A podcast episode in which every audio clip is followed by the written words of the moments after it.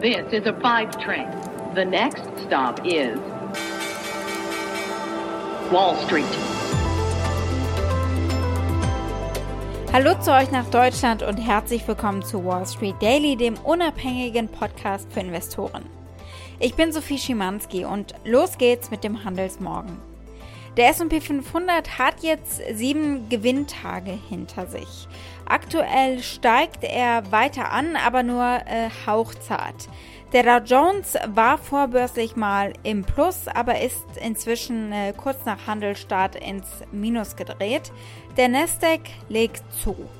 Angesichts der niedrigen Zinsen und der Sorge, dass wir am Höhepunkt des Wirtschaftswachstums stehen und dementsprechend die Value-Werte nicht mehr übermäßig attraktiv aussehen, haben die Anleger also offenbar ihre alten Big Tech-Favoriten wiederentdeckt. Apple und Amazon haben im letzten Monat beide prozentuale Renditen im zweistelligen Bereich erreicht und damit die Rendite des SP 500 von 2,8% weit übertroffen.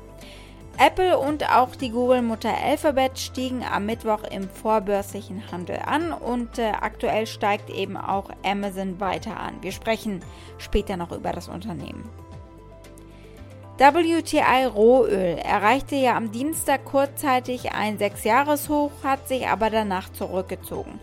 Aktuell klettert es wieder leicht an und äh, wir sehen natürlich auch bei den Aktien von Energiekonzernen, dass das starke Tage für den Ölpreis waren. Devon Energy, Occidental Petroleum zum Beispiel waren im vorbörslichen Handel auch schon höher. Bankaktien wie die von Goldman Sachs und JP Morgan Chase fallen weiter, weil die langfristigen Anleiherenditen weiter fallen, was natürlich die Rentabilitätsaussichten der ganzen Branche beeinträchtigt. Entgegen vieler Vorhersagen fiel die Rendite zehnjähriger US-Staatsanleihen am Mittwoch auf etwa 1,306 Prozent. Es war gestern durchaus volatil am Markt. Es war hochspannend. Gestern ein ausgesprochener Move in defensive Sektoren. Gestern war die Macht mal kurz nicht mit Microsoft.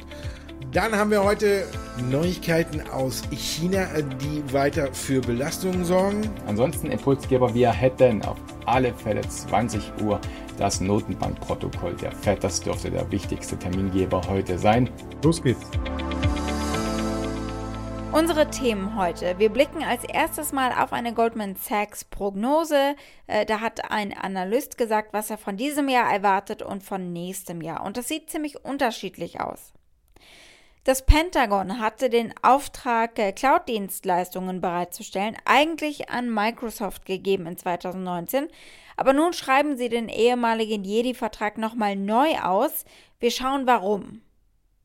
Wir blicken auf einen Börsengang in Hongkong, den vom Elektroautobauer Xpeng. Das Didi-Drama geht in die nächste Runde. Die chinesische Regierung zieht die Schraube fester. Wir haben die letzten Tage schon drüber geredet. Äh, und wir schauen, was jetzt jüngst bei dem Fahrdienstservice eben los ist. Die Aktie des Tages ist die von Landing Tree auf euren Wunsch hin. Soweit die wichtigsten Themen der heutigen Ausgabe. Als Pioneer hört ihr die kompletten Folgen in unserer neuen App oder auf unserer Website thepioneer.de. Wenn ihr noch kein Pioneer seid, könnt ihr euch da direkt anmelden. Damit unterstützt ihr unabhängigen Journalismus und erhaltet unsere Angebote werbefrei.